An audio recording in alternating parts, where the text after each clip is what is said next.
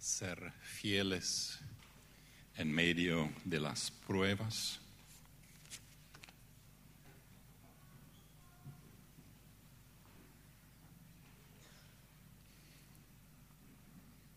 Ustedes ven las fotos ahí, ¿no? A la derecha quizás uno pensaría en pruebas. Es una de estas presentaciones cuando un grupo de seguidores de Cristo fue llevado a la arena, al estadio. Entonces se soltó algunas, algunos animales silvestres, fieras, leones, etcétera, para que los matasen, para que los devorasen. Y ahí probablemente no es fácil, no es difícil entender que alguien diría, manténganse firmes en la fe, y no es fácil. A la izquierda es una versión antigua del Estadio Defensores del Chaco. Eh, es, una, es una gráfica del estadio de Esmirna hace casi dos mil años atrás. Un estadio para campeonatos deportivos, también para luchas entre esclavos, para que se matasen ahí, para el espectáculo público, y también para lo que vemos a la derecha allí. En ese contexto y en esta situación, Esmirna, una ciudad, en ese contexto escucharemos la palabra de Dios esta noche. La segunda de las cinco cartas que estaremos leyendo y presentando. Una carta dirigida a un país que hoy de nuevo está en las noticias, Turquía. Pues esta carta a Esmirna fue dirigida a la iglesia, en una de las iglesias cristianas en Turquía, el Medio Oriente de aquel entonces. Hoy otra vez está en las noticias esta región. Ustedes no le digo nada nuevo. Hace cinco o seis días atrás, el gran terremoto, probablemente habrá unos cien mil, casi cien mil muertos, treinta y tres mil fue el último conteo hoy o ayer, y esto probablemente se va a duplicar o triplificar. Encontrando los cadáveres, pues encontrar vivos ya es difícil en esta situación que afectaba, que está afectando directamente a 26 millones de personas. Ese terremoto terrible que ocurrió hace menos de una semana. 26 millones, Paraguay tiene 7, eso sería casi cuatro veces toda la población del Paraguay que está afectada directamente por la pérdida de casa, de, algún pariente, de algo directamente. Es algo que no hubo por muchísimos años. Algo que lleva, que lleva a más de 100 países del mundo de enviar equipos de rescate, entre ellos el Paraguay. Un equipo, un grupo de rescatistas se fue para ayudar ayudar en, eh, para que estos más de 120 mil, 130 mil personas que vienen de todo el mundo a esta región ahí en rojo vivo para ayudar. Y es necesario ayudar. Es necesario y hay muchos que ayudan. Hace algún tiempo atrás, aquí en este lugar, yo hablé del trabajo del Comité Central Menonita, una organización de rescate, de ayuda, que se fundó hace unos, dos, hace unos 100 años atrás para ayudar a necesitados. Ellos están hoy esos días justamente en la región de Siria. Siria está ahí eh, un poco hacia abajo, la región de la ciudad de Alepo. Esta es una región dominada por los separatistas, un grupo político revolucionario en, eh, en Siria. Y por eso el gobierno prácticamente no permite que equipos de rescate vengan ahí para rescatar, para ayudar. Por eso en Siria esta parte casi no recibo, recibo muy poca ayuda.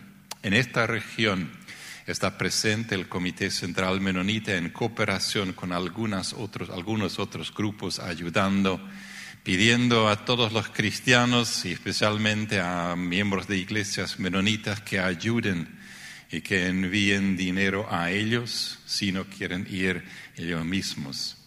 Así que si alguien quiere ayudar y piensa que es hora de ayudar allí, eh, yo tengo una manera muy fácil de enviar el dinero directamente por vía de transferencia. Ustedes mismos pueden hacerlo.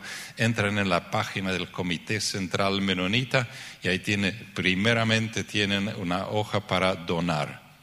Pongan su número que quieren donar, 100 dólares, 1000 dólares, 20 mil dólares, no importa, 50 también o 5. Y esto en una manera muy fácil se transfiere y si necesitan ayuda, llámenme a mí, yo les ayudo a hacerlo. Han eh, juntado ya unos eh, casi, bueno, cerca de un millón de dólares ya esos días para esta causa y van a seguir eh, juntando y van a seguir ayudando, especialmente en esa región de Siria, donde hay muchísimas necesidades y pocos que eh, entran ahí, que pueden entrar para ayudar. Así que, en serio, si quieren ayudar, si pueden ayudar, eh, cuanto puedan y más que puedan, si necesitan ayuda en eso, yo les ayudo en transferir el dinero. En esta región, en esta región en general, un poquito más hacia, hacia la izquierda, sería al em, oeste de, esto, de esta región afectada. Ahí es donde juega el, eh, este, este escenario de esta carta que fue escrita por el apóstol Juan. Este apóstol Juan, que tenía aproximadamente 85, 86 años cuando se sacó esa foto, ahí hace dos mil años atrás aproximadamente. Es una, es una gráfica. Eh, el apóstol Juan, muy amigo de Jesús, personal de Jesús, uno de los doce apóstoles, quien había sido desplazado o exiliado a la isla de Patmos, una isla em, no muy lejos de lo que hoy es Turquía, en una edad de ya casi 90 años. Em, y ahí estaba en el exilio, en una prisión eh, ordenada por el emperador Domiciano. Él estaba escribiendo las cartas, siete cartas a siete iglesias en lo que hoy es Turquía. Esto es lo, mismo, solamente un mapa diferente, pero lo mismo que vimos eh, anteriormente en el, otro mapa. Aquí las siete iglesias. Éfeso, de eso escuchamos la prédica la vez pasada, el domingo pasado, Esmirna, de eso vamos a hablar hoy. Y hasta aquí eh, Juan estaba enviando a un amigo con las siete cartas, a Pérgamo, a Tiatira, a Sardis, a Filadelfia, a la Odisea, siete iglesias, siete cartas. Y como era la práctica en aquel entonces, tenía siete cartas y probablemente la leyó las leyó a todas las siete cartas en las siete iglesias. Así que en cierta manera eran siete mensajes para estas siete iglesias. Esto era antes de que había WhatsApp y correo electrónico y estas cosas que hoy nos facilitan la, comunicación. Envió a un amigo para que él trasladase este mensaje. Y los leyó y los leyó y ahí está la carta que escribió específicamente a esta iglesia en Esmirna, de la cual enseguida estaré hablando un poquito más. Escribe al ángel de la iglesia de Esmirna. Si alguien quiere acompañarme aquí, eso está bien, eso es una copia de la Biblia. Si alguien quiere leer en su celular, tremendo también, nos acostumbramos a esto. Si alguien quiere leer en su boletín eh, dominical, ahí está también el texto. ¿Necesitan algo más? Eh, ahí está una Biblia en alemán detrás de, delante de ustedes, quizás si quieren leerlo allí, el mismo texto, esta carta breve, apenas 120 palabras, una carta dirigida a la iglesia de Esmirna. El ángel de la iglesia posiblemente significa el pastor o el dirigente de la iglesia. Esto dice el primero y el último, el que murió y el que vive. Jesús mismo escribe a través de Juan esta carta a la iglesia de Esmirna. Sigue escribiendo, yo conozco tus sufrimientos y tu pobreza. Sin embargo, tú eres rico. Conozco tu pobreza, pero tú eres rico. Sé cómo te calumnian los que dicen ser judíos y realmente no, de corazón no son judíos, pero que en realidad no son más que una sinagoga de Satanás.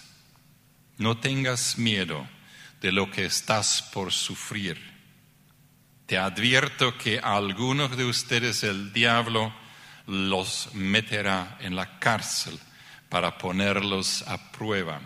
Sufrirán persecución durante diez días. Sé fiel hasta la muerte y yo te daré la corona de la vida. Y entonces al final, para finalizar, es, una, terminación de la carta muy similar en las cinco, en las siete cartas, y ustedes van a escuchar, si vuelven, van a escuchar estas terminaciones varias veces en forma muy similar en estas siete cartas. El que tenga oídos, que oiga lo que el Espíritu dice a las iglesias. El que salga vencedor no sufrirá daño alguno de la segunda muerte.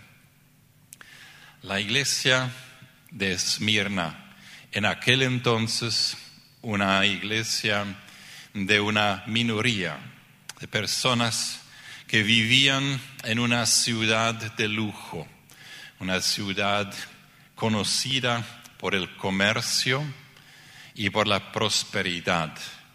Comerciantes, prosperidad, al mismo tiempo conocido por mucha corrupción, conocida por mucha, por la adoración de muchos diferentes dioses.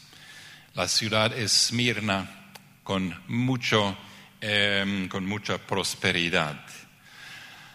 La ciudad de Esmirna la ciudad de los espectáculos, deportes de diferente clase, deportes em, profesionales, pero también espectáculos como aquel que yo escribí, que, yo describí al inicio, espectáculos em, donde personas se mataron mutuamente, donde personas fueron matados por otros y a veces por animales salvajes y la gente lo disfrutaba, lo disfrutaba.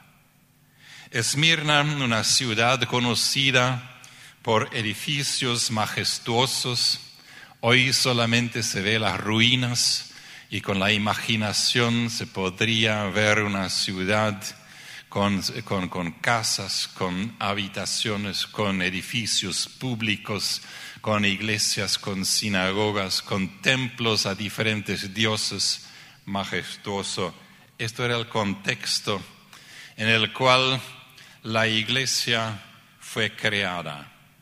Creada probablemente por comerciantes que viajaban por la ciudad,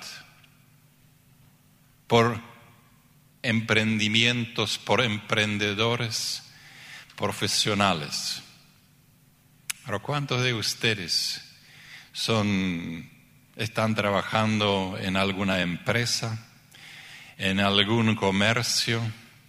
Cuando ustedes tienen que viajar a veces por causa de su trabajo, pues fueron esta clase de personas quienes fundaron esa iglesia.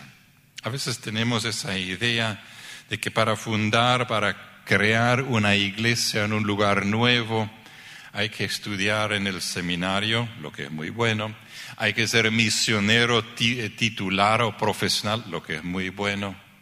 Pero esta iglesia, como muchas iglesias hoy en día, especialmente en China y en partes de África, en partes de Cuba también, no se crea, no se funda con eh, los profesionales de la religión, como algunas veces decimos, sino con aquellos que son como ustedes, maestros que se van a otro lugar para enseñar.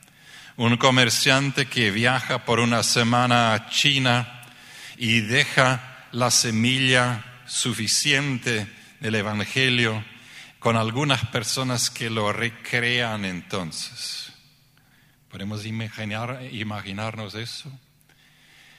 Mucho menos profesional a veces como pensamos quizás, pero una iglesia aquí en Esmirna una iglesia creada por estos comerciantes itinerantes, estos emprendedores que viajaban y dejaban una iglesia plantada. Pero estas personas que se convirtieron, que comenzaron a tener fe en Jesús y cambiar su estilo de vida, rechazar la adoración de las, de, de las imágenes de los dioses, de los otros dioses, rechazar las prácticas de corrupción en el comercio, rechazar la vida de prostitución que destruía los matrimonios. Esas fueron las personas que al inicio muchas veces en estaban en la minoría, personas pobres, no porque no trabajaban, sino porque fueron excluidos por su fe cristiana, por su fe en Cristo, excluidos de los trabajos más lucrativos, y esto en medio de una ciudad próspera. Estaban experimentando hostilidades, persecución, y ahí viene esta palabra de Juan que les escribe ser, sed fieles, permanezcan ser fieles ser fiel hacia tu conciencia, hacia tu fe, hacia aquello que tú has conocido y hacia tu convicción de ser un seguidor de Cristo, no solamente de palabra, sino de estilo de vida en todos los ámbitos de la vida. Sean fieles, dice Juan, a esta iglesia, hacia Cristo y no abandonarlo a Él como Él que es su Maestro, su Salvador. Sean fieles al Evangelio del cual saben que es eh, una guía para la vida, una, una vida transformadora, buenas noticias. Sean fieles en un mundo que a veces es difícil de um, convencer. Sean fieles como testigos en un mundo Mm, donde necesitan renovación. Porque ustedes son sal y luz. Esas serían las palabras de Jesús. Eh, Juan aquí lo dice en términos, en palabras diferentes. Ustedes son sal que protege a la sociedad de la putrefacción. Sí, eso es lo que Jesús dijo. Ustedes son sal. Y sal significa no solamente dar un sabor especial agradable, excepto si hay demasiado sal en un mismo lugar, también en la sopa y en el, en el, asado. Pero eh, es esto lo que da sabor a la vida. Eso es lo que ustedes están haciendo cuando en el ámbito donde trabajan, donde viven, donde se mueven, ustedes agregan sabor, agregan em, algo especial a la vida de la sociedad y los protege de aquello que es corrupción, de aquello que, es, que está destruyendo a la sociedad. Ustedes son luz que enaltecen al Padre Celestial ante la gente con palabras, con vida y con toda su vida. Ser fiel en medio de las pruebas. Ese Policarpo de Esmirna sabemos que era, un joven pastor en sus años 20, 25 más o menos, cuando él recibió la carta, esa carta de Juan, él estaba viviendo en esa ciudad, viviendo en esa ciudad de Esmirna, recibiendo el mensaje de Juan, quien estaba lejos, y sabiendo que esto era una vida difícil para él. Él era probablemente uno de los fundadores de esa iglesia y también fundador de otras iglesias. Se sabe de sus escritos que él no fue, no fue un, eh, eh, académico, él no sabía escribir muy bien, pero escribía. Él era, una, persona muy, muy dedicada a su, eh, a su Salvador Jesús, muy dedicada a servir a la gente en Esmirna, un pastor y un mártir. Un mártir quien sabía y quien experimentaba que ser fiel en medio de las pruebas no es fácil. ¿Cómo podemos medir? ¿Cómo podemos saber si esto es lo que Juan está escribiendo, escribiéndonos aquí en la carta? Sed fieles, permanezcan fieles. ¿Qué significa? ¿Cómo medimos a la fidelidad? ¿Cómo podemos saber si como iglesia, como individuo, somos fieles? Policarpo de Esmirna posiblemente hubiera dicho, pónganse tres preguntas para saber si tú, si ustedes son fieles. ¿Es tu fe fuerte? ¿Tu confianza en Jesús fuerte? Para hacer, hacerte fuerte de hacer lo correcto en las situaciones cuando hacer lo incorrecto parece ser lógico, en el tráfico, en la, con la policía, en los negocios, en las palabras, en la conversación, es tu fe fuerte para guiar tu vida, es tu trabajo abundante, y trabajo acá está entre paréntesis pues el trabajo abundante aquí significa el trabajo que están haciendo todos los días. Pues sabemos si no tenemos trabajo, entonces mm, falta algo importante, ¿no? Y aquellos que no tienen trabajo fácilmente se desvían de los caminos de Dios. Pero trabajo acá también se refiere a aquello que estamos haciendo para mostrar a otros y explicar a otros y mostrarles cómo es Dios, cómo es Jesús. Y la tercera pregunta, para medir la fidelidad, pues podría ser la tercera pregunta. ¿Tus hijos espirituales son numerosos? Pues quizás decimos, pues los hijos espirituales, o diríamos los nuevos creyentes en Jesús, pues eso es la, para eso le pagamos a Pastor Hugo, ¿no? A eso le pagamos a Él para Él que Él convierta a la gente. Bueno, eso es una de las herejías con la cual hemos crecido. Él no es para eso. El pastor Hugo no es para eso. El pastor Miguel no era para esto, aunque lo hicieron y lo están haciendo bien. Pero lo que aquí eh, sabemos que esa pregunta está dirigida a todos ustedes. Tus hijos, tus hijas espirituales son numerosas numerosos?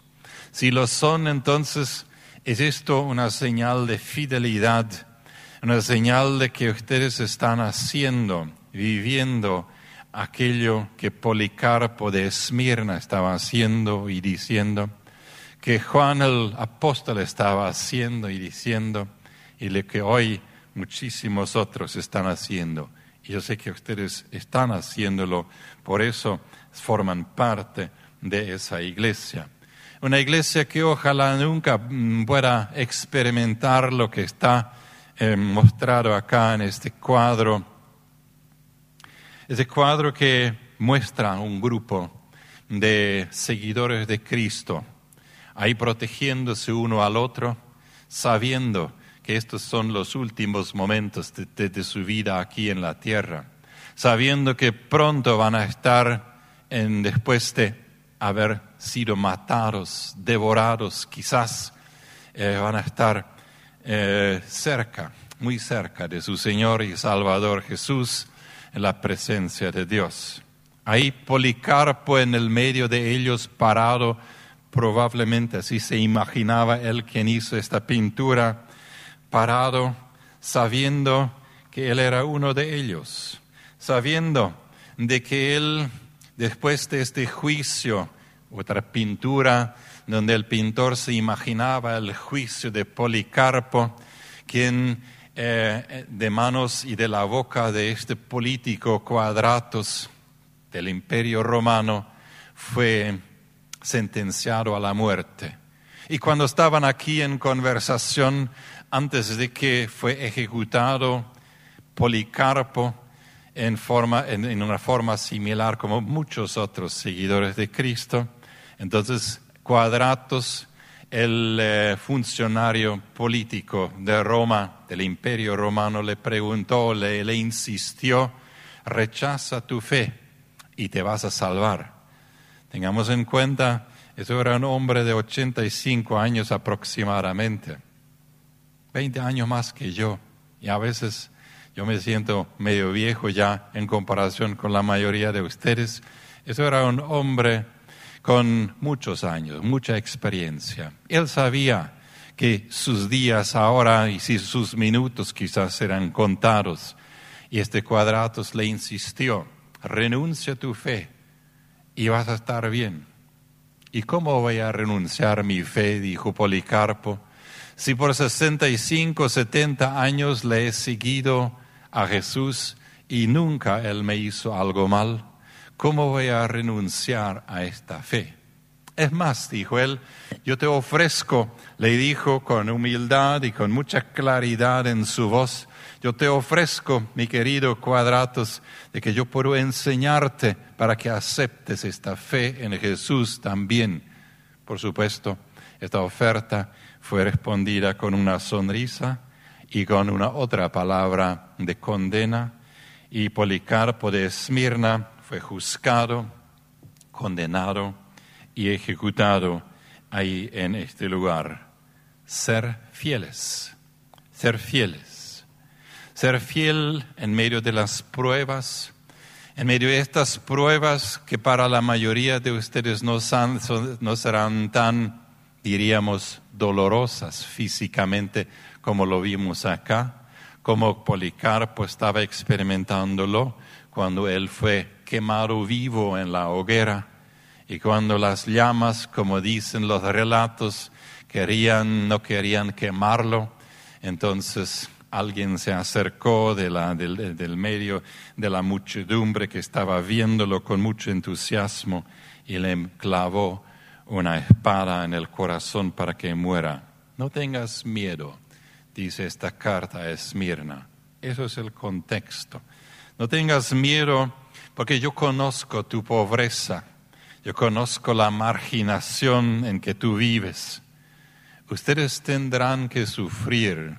Me sorprendió un poco esa frase. Que Juan no diga, bueno, ya van el sufrimiento ya va, no va a ser tanto. Dios va a estar con ustedes, pero eh, esperen un ratito y va a salir. Bueno, el ratito aquí dicen diez días, no es muy largo pero hay sufrimiento y el diablo pondrá a algunos de ustedes en prisión, esto no es muy alentador. Pero, y esto es el, secreto en el sufrimiento, ustedes están siendo probados por su sufrimiento. Esto es el, esto es el objetivo del sufrimiento. No en primer lugar para castigar, a veces sí, pero en este, en este contexto definitivamente no Aquí es para probar. Ustedes están siendo probados por su sufrimiento. Probados es como escribir un examen, ¿no? Su, aflicción, su sufrimiento durará, como ya dije, diez días, un tiempo limitado, y su lealtad será recompensada con una corona de vida. Palabras de Juan, el apóstol para una iglesia importante pequeña quizás, pobre quizás, pero de mucha influencia en, en la ciudad. Y Juan sigue escribiendo en su carta lo que cuenta al final no es cuánto dinero tienen, no es cuánto influencia política tienen, ya lo tienen. No es cuánto mm, riqueza tienen, quizás no la tienen, pero ustedes son ricos. Sé fiel a Jesús, incluso si te cuesta tu vida. Y tu vida, ¿qué es tu vida? Que tú puedes perder cuando confiesas a Jesús en la facultad, en el lugar de trabajo, en la profesión, en el colegio o donde fuese. Tu vida puede cambiarse quizás alguien va a burlarse o va, no sé qué. Sé fiel a Jesús. Entonces te daré la vida eterna, una vida como premio, una vida en la cual Jesús dice, yo te conozco, yo sé lo que experimentas. Y sabemos que Jesús dijo la verdad, pues él mismo fue crucificado. Esta muerte horrenda, tan terrible y con sufrimiento. Yo te conozco, conozco tus obras, tu sufrimiento, tu pobreza. Yo sé, el versículo 9 y los siguientes. Esas palabras, no solamente para la iglesia Esmirna, pueden ser muy útiles muy importantes. Cuando tú tienes una carga, sea esta financiera, una carga emocional, una carga con respecto al andar de tu familia, una carga no sé cuál. Y si tú encuentras una persona a la cual puedes contar eso, y si esta persona no te mata con muchos consejos buenos, sino solamente dice, te creo yo sufro contigo.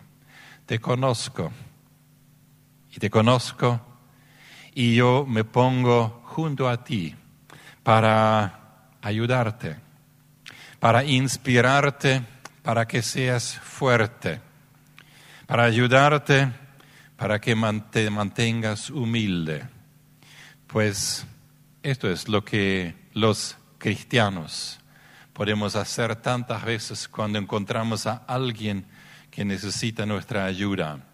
No es el consejo muchas veces, sino esta palabra, te entiendo, quizás, o por lo menos, te quiero entender.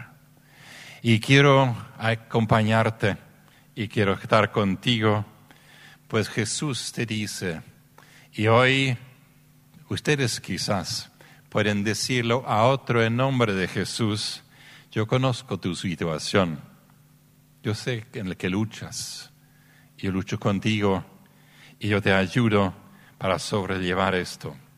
Tantas veces esto es suficiente. Esto es suficiente para que, fuera, para que pueda crecer de nuevo una nueva energía. Suficiente. Puede ser alentador puede ser confortante. Y entonces puede ocurrir aquello que yo leí como una cita de uno que lo había experimentado, que dice que las lágrimas que tú sufres, que en Esmirna estaban sufriendo, que estaban sufriendo terriblemente, las lágrimas caen al suelo, pero luego suben con su sonido de su caída hacia Dios y llegan al atento oído de Dios. Y Dios está escuchando atentamente. Está escuchando lo de Esmirna. Está escuchando lo que hoy está ocurriendo, no en primer lugar con respecto a persecución, pero de sufrimiento en la región del em, terremoto. Y está sufriendo y está ocurriendo en lo que están viviendo, viendo aquí en el mapa un mapa que muestra los países donde hoy en día, y es muy actual eso, ocurren persecuciones muy, muy fuertes, lo que es el eh, más oscuro, el casi marrón este, color, y donde ocurren las discriminaciones hacia los seguidores de Cristo. Me sorprendió de nuevo esta mapa que en tantos países hoy es difícil ser seguidor de Cristo. Es difícil y cuesta. Y en estas situaciones nosotros queremos identificarnos, solidarizarnos con esta gente, como nos solidarizamos con aquellos que sufren a causa del, del, del terremoto, para decirles a ellos, sigan siendo fieles en medio de las pruebas, en medio de las pruebas. A veces en Paraguay es difícil de imaginarse esto. A veces ya no podemos sentir lo que esa gente siente cuando mm, sufre por simplemente por confesar que son seguidores de Cristo. Por eso es importante de leer esta carta, de ver este esta mapa y de, de saber que Jesús está con ellos. Resumiendo, la carta, o realmente siete cartas de Juan, son cartas de aliento. Antes de que existiera WhatsApp, se hizo pasar estas cartas de una iglesia a otra.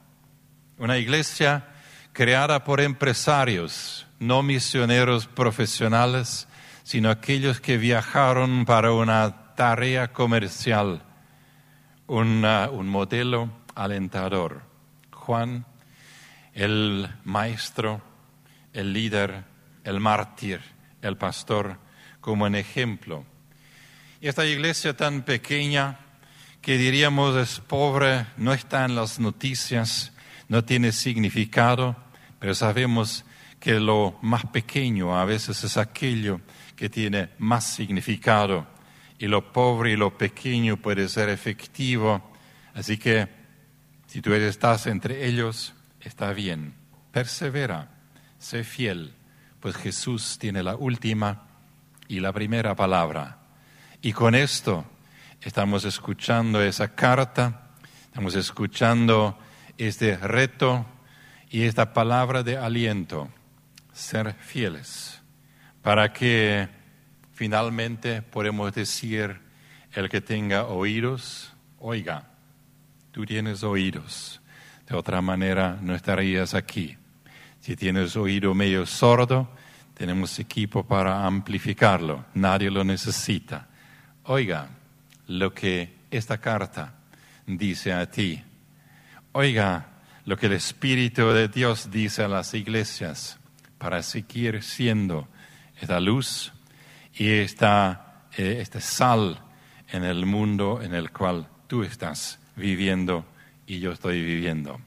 Amén.